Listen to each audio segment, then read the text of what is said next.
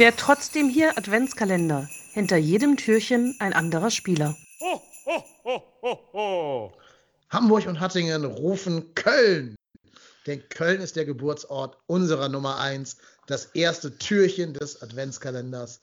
Wir machen die Tür auf, es knarzt, es knuspert und dahinter sitzt ein Mann mit einer Grillwurst in der Hand und Torwarthandschuhen an den Händen. Timo Horn, unsere Nummer 1. Jo. Und kippt ab zur Seite, aufs Knie. und äh. Hände beschwerend in die Richtung seiner Abwehrspieler, warum sie ja. den Ball haben, den, den Spieler haben schießen lassen. So sieht's ja, aus. Ja, das ist er. Unser Timo, der Panther von Rohendorf. Der Panda. Manche, manche bösen Zungen würden sagen, der Panda.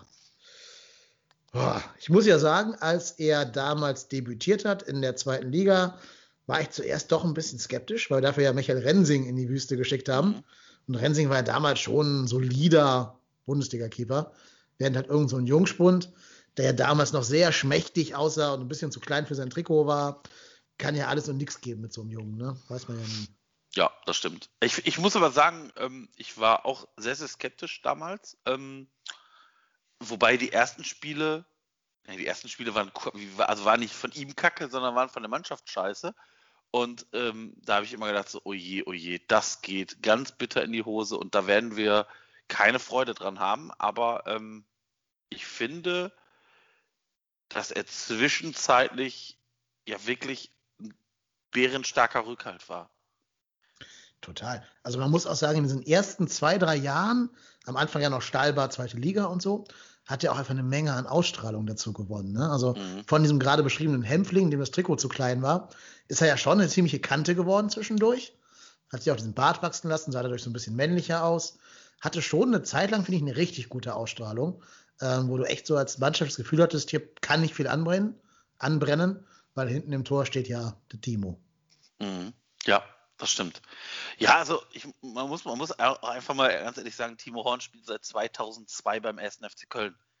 Ähm, ist, glaube ich, der Spieler mit der längsten äh, Historie bei uns als Spieler. Ähm, das ist schon, also ich muss ganz ehrlich sagen, so Eigengewächse, ich finde es immer cool, ähm, weil das ja doch irgendwie eine andere Identifikation dann auch für einen selber hat. Also ich ähm, finde es schon cool, dass der irgendwie, dann kam der aus dem Nachwuchs, aus der zweiten Mannschaft hoch und du denkst, okay, packt er das, dann packt er das und dann hat der irgendwann einen Marktwert von 12 Millionen Euro. Ähm, das war nämlich um 2017 rum und äh, da kamen mir damals diese Gerüchte auf äh, mit äh, Leicester und Manchester und, und, Liverpool und wer alles und Dortmund und da habe ich echt, da habe ich, da muss ich ganz ehrlich sagen, wenn da einer gesagt hätte, so Timo Horn verlässt uns jetzt, da wäre ich schon traurig gewesen. Es gab ja eine Zeit lang das Gerücht, dass der schon einen unterschriftsreifen Vertrag von einem Engländer ja. auf dem Tisch liegen gehabt hätte und wir schon mit Zieler quasi einig waren damals. Mhm. Und dann das ganze Ding doch ge gekippt ist, weil Klopp dann lieber ähm, Loris Karius geholt hat, ne? Ich glaube, es ging damals hier um Leicester, die ja dann den äh, Kaspar Schmeichel, Kaspar Ach ja, Schmeichel den Sohn heißt von, der so, von, genau, genau den, den, Sohn von Peter ja. Schmeichel geholt haben und Richtig, ähm, so das.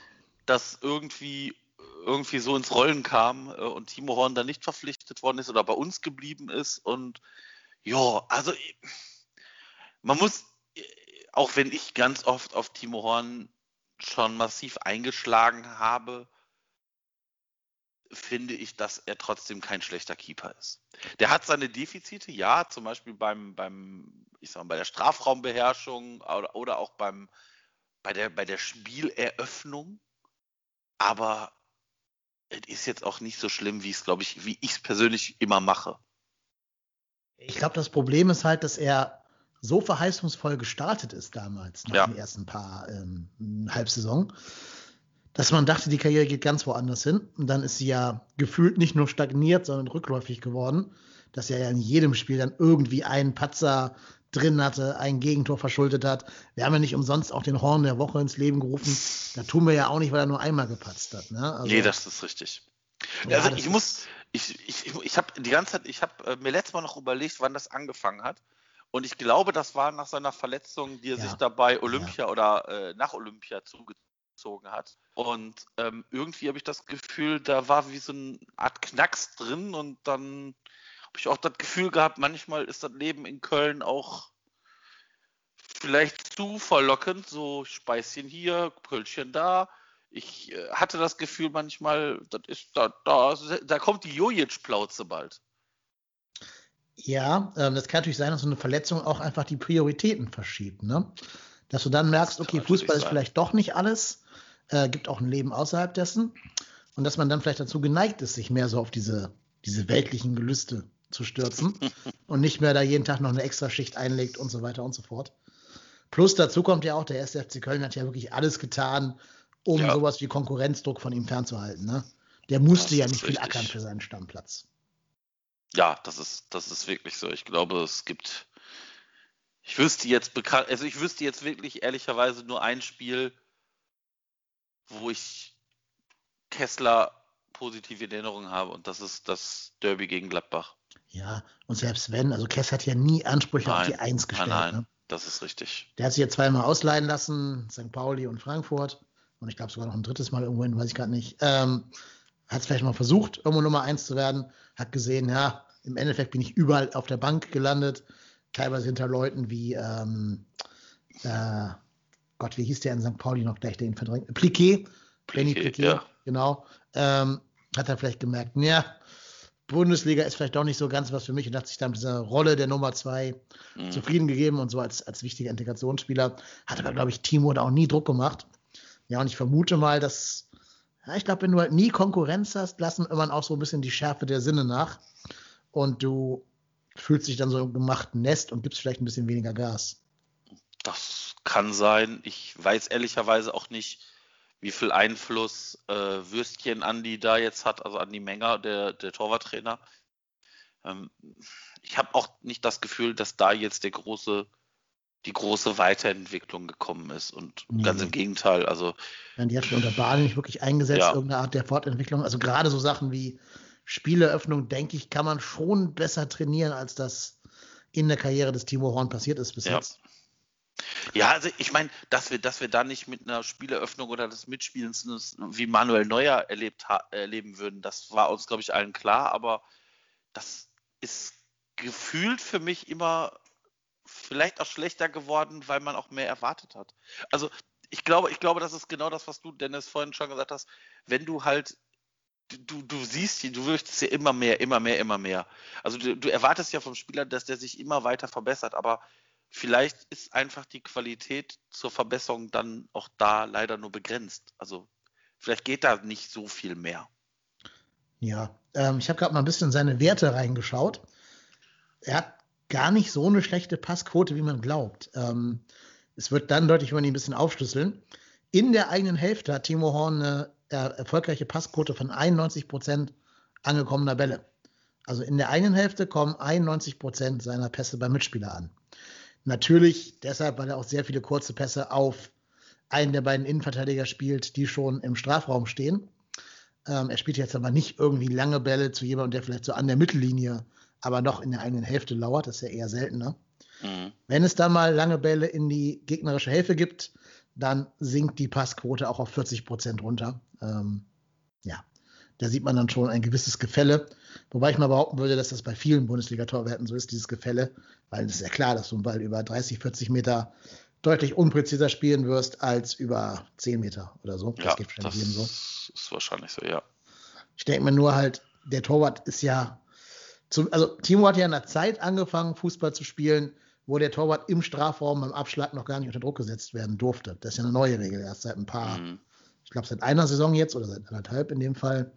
Ähm, das heißt, er muss doch eigentlich auch mal gelernt haben, ohne Druck aufzubauen. Aber irgendwie sieht man da schon wenig von. Ja, das ist, ja, ist wirklich, ist es wirklich manchmal schade, dass da so eine Stagnation eingesetzt hat. Ja.